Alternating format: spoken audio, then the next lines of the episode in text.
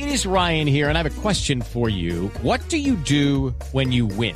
Like, are you a fist pumper? a woohooer, a hand clapper, a high fiver. I kind of like the high five, but if you want to hone in on those winning moves, check out Chumba Casino. At ChumbaCasino.com, choose from hundreds of social casino style games for your chance to redeem serious cash prizes. There are new game releases weekly, plus free daily bonuses. So don't wait. Start having the most fun ever at ChumbaCasino.com. No purchase necessary. BGW. Void were prohibited by law. See terms and conditions. 18 plus.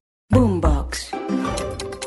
Hola, ¿qué tal? Soy Valentina Herrera y estas son las noticias más importantes de este jueves 23 de febrero. Comencemos con Pablo Beltrán, jefe de la delegación de la guerrilla del ELN, en la mesa de conversación con el gobierno nacional. Habló de varios temas y confirmó que todavía no hay definido nada en relación al cese al fuego bilateral y calificó el secuestro del sargento Danilo en Arauca como una detención porque estaba haciendo labores de inteligencia. Insisten en que el cese al fuego todavía está en la agenda, pero no ha iniciado a debatirse. Hay que construir sobre lo construido, o sea, lo que se avanzó en etapas anteriores lo estamos teniendo en cuenta y le estamos haciendo ajustes acordes al momento. Entonces, en esa parte va la mesa. Eh, arreglón seguido, esta mesa va a, va a tomar en sus manos, va a trabajar sobre el diseño de la participación de la sociedad en este proceso y también sobre el cese del fuego bilateral. Entonces, esos temas están apenas anunciados. Entre tanto, en el país, el ministro del Interior, Alfonso Prada, admitió que el gobierno del presidente Gustavo Petro está contemplando entregar el estatus político a los disidentes de la Segunda Marquetalia y recalcó que si bien hay limitaciones jurídicas, pues las van a tratar de separar del escenario natural con el fin de avanzar en temas y conseguir el respaldo del Congreso de la República. Vamos a tener que superar ese impasse jurídico. Estamos estudiando los mecanismos que nos permitan jurídicamente avanzar hacia esa vía. También habló el fiscal general Francisco Barbosa lo hizo al finalizar su presentación del informe de gestión en la Corte Suprema de Justicia. Allí se despachó contra el alto comisionado para la paz, Danilo Rueda, quien ha insistido en suspender órdenes de captura a diferentes disidentes. Dice el fiscal que su conversación es directa con el presidente Gustavo Petro y no tiene que hablar nada con el comisionado de paz. Sobre lo que diga o no diga el comisionado de paz a mí me tiene completamente sin interés. Yo realmente no estoy haciendo interlocución con ningún comisionado de paz. La, interlocución que yo tengo en Colombia es con el señor presidente de la República, Gustavo Petro. Con él diálogo, con él converso, pero aquí funcionarios de todo nivel que dicen una cosa o dicen otra cosa, no voy a entrar en esa discusión. Sin embargo, salió a defenderse el alto comisionado Danilo Rueda, insistiendo en que los grupos ilegales no confían en las instituciones porque ya se han presentado casos de trampas y mentiras. Les decía que en la primera fase la ética de la vida se ancla con el diálogo. Ninguno de estos grupos confía en las instituciones ni el gobierno. Insisto, porque han nacido de trampas, trampas, trampas, mentiras. Pero quien también se pronunció fue la alcaldesa de Bogotá, Claudia López, rechazando la intención que tiene el gobierno nacional de buscar la suspensión de la orden de captura contra alias John Mechas, porque criticó que además de los hechos violentos que ha cometido en el resto del país, también es el responsable de dos atentados en Ciudad Bolívar. John Mechas de las FARC deberían entregarlo con grilletes en Bogotá. Ese desgraciado mató a dos niños, hizo dos atentados con bomba en Ciudad Bolívar. Entre tanto, continúan los hechos violentos, pues las autoridades del norte de Santander atribuyeron a la guerrilla del ELN los últimos dos ataques con francotiradores que han cobrado la vida de un patrullero de la Policía Nacional y un soldado profesional. Los detalles los tiene Cristian Santiago. El soldado profesional Johnny Alexander Salazar Campo falleció mientras era atendido en el hospital del municipio de Ocaña, hasta donde fue remitido para recibir atención médica después de que un francotirador, al parecer del ELN, lo atacara en la vereda La Talla, perteneciente al municipio de San Calixto en el Catatumbo. El militar pertenecía a la Fuerza de Despliegue Rápido número 3 y se encontraba brindando seguridad en ese sitio cuando fue sorprendido por el disparo. Este caso se suma al registrado la tarde de ayer miércoles en el corregimiento de las Mercedes del municipio de Sardinata, en donde otro francotirador, al parecer también del ELN, acabó con la vida de Jason Jiménez Charri después de atacar la subestación de policía. Es el cuarto ataque de esta guerrilla en menos de dos semanas en norte de Santander, pues además de estos dos casos ocasionaron la muerte de un subintendente en el corregimiento de Banco Arena en Cúcuta y atacaron con explosivos unidades militares que se desplazaban hacia el municipio de Salazar de las Palmas. Y también se pronunció nuevamente la familia del sargento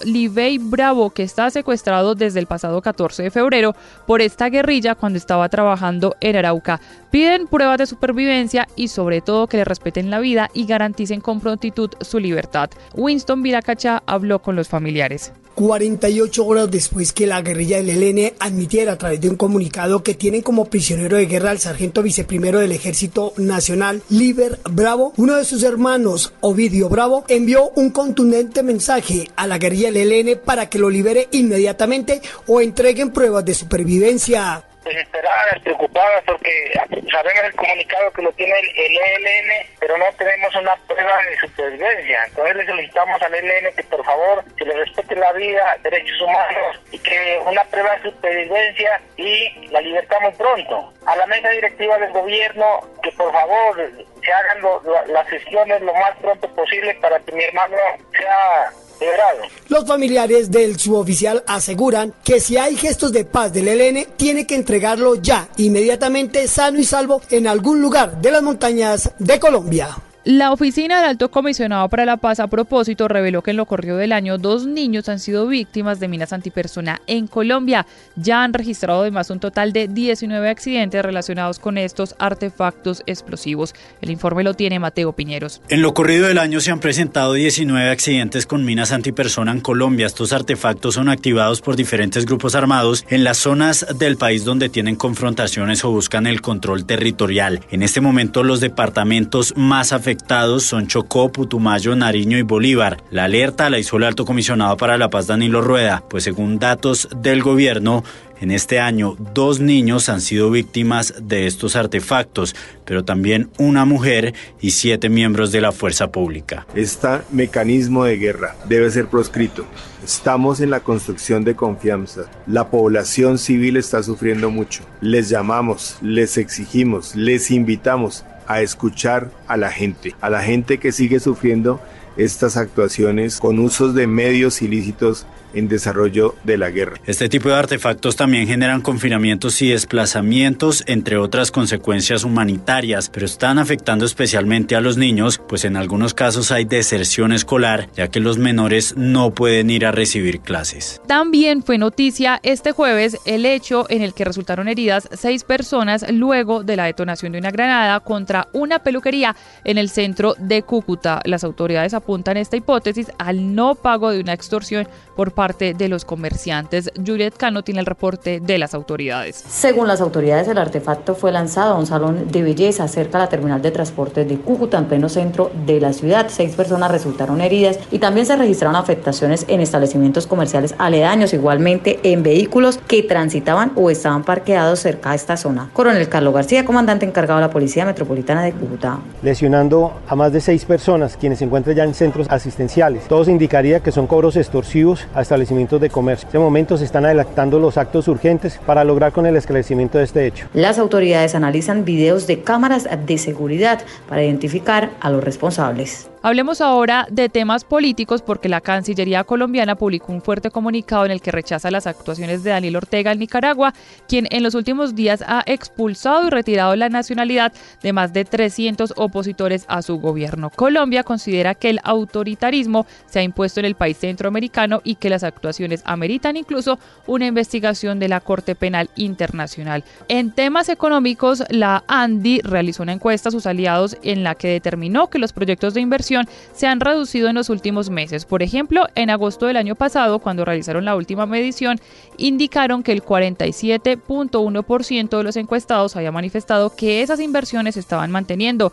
mientras que el último dato recolectado reportó que solo el 27.5% señalaron esta misma posibilidad. Sobre las causas de esto habló Bruce McMaster, presidente de la ANDI. Y nos hablan también de incertidumbre alrededor de las medidas que están en este momento eh, siendo eh, estudiadas a través de las reformas que han sido propuestas o nos hablan de incertidumbre relacionada con temas como el anuncio de la regulación que ha venido haciendo pues últimamente el gobierno y de cómo eventualmente eso pudiera afectar sus negocios. Y el gobierno ya avanzó en la compra de al menos 21 predios a la Asociación de Ganaderos Fedegan con el fin de entregarlo a los campesinos. Entre tanto, los ganaderos siguen avanzando en tener más predios disponibles para la venta. Geraldine Navarro. Gerardo Vega, director de la Agencia Nacional de Tierras confirmó la compra de predios por parte de la agencia por un costo de 22 mil millones de pesos. La próxima semana el gobierno entregará 29 predios en las zonas rurales de Montería, San Jacinto, Sabanas de San Ángel y otras regiones del Caribe. La próxima semana estaremos aquí,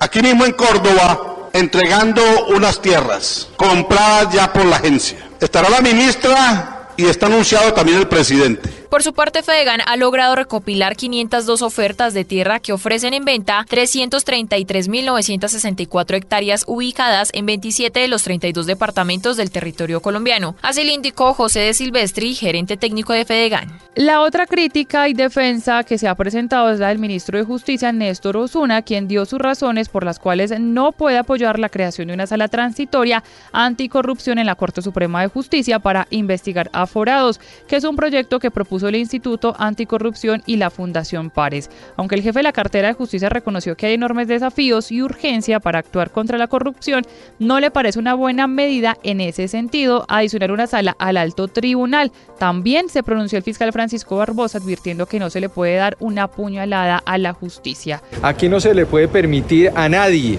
que le meta una puñalada a la justicia colombiana.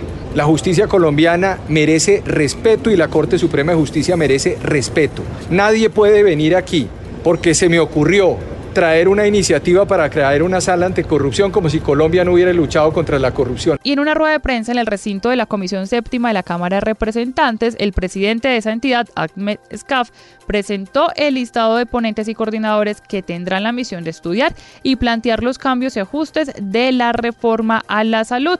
Esto que ha sido uno de los casos más polémicos.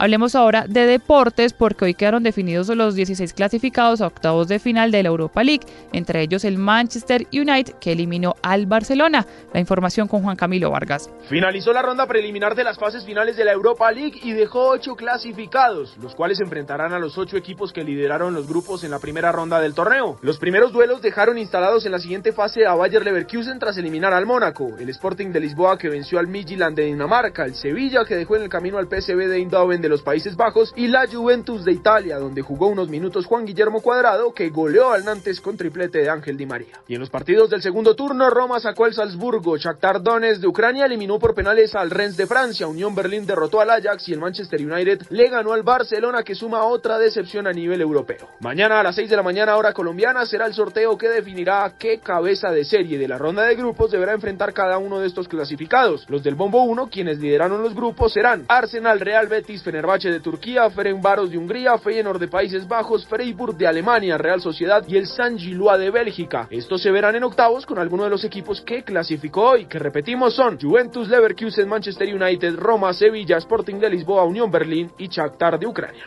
Y cerramos con información internacional porque se va a cumplir el primer año de la invasión de Rusia a Ucrania. Entre tanto, la ONU ya votó unánimemente para que este país sea expulsado lo más pronto posible de Ucrania y habló también el embajador de Estados Unidos en Colombia, Francisco Palmieri, insistiendo en que mantiene el respaldo a Ucrania y celebra los aportes que ha hecho Colombia. Los detalles con Juan Esteban Quintero. A un año de iniciar la invasión de Vladimir Putin al pueblo ucraniano, los Estados Unidos se han pronunciado en varias ocasiones durante esta semana, condenando la violación de derechos humanos por parte del bando ruso. Hoy el embajador de Estados Unidos en Colombia, Francisco Palmieri, habló del compromiso que debemos cumplir todos los que dicen proteger la libertad a pesar de lo lejos que se encuentre el conflicto. Sé que este conflicto se siente lejano y a veces no muy relevante para el día a día de los colombianos, pero creo que esta guerra tiene un impacto duradero en todos nosotros que valoran la libertad. Por otro lado, las Naciones Unidas realizaron una votación para exigirle a Rusia que se retire de manera inmediata de Ucrania. Todo el desarrollo de esta información lo puede encontrar en blurradio.com, también en arroba blurradioco. No olviden activar las notificaciones.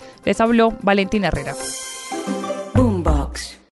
Hello, it is Ryan, and we could all use an extra bright spot in our day, couldn't we? Just to make up for things like sitting in traffic, doing the dishes, counting your steps, you know, all the mundane stuff. That is why I'm such a big fan of Chumba Casino. Chumba Casino has all your favorite social casino style games that you can play for free anytime, anywhere with daily bonuses. That should brighten your day a little.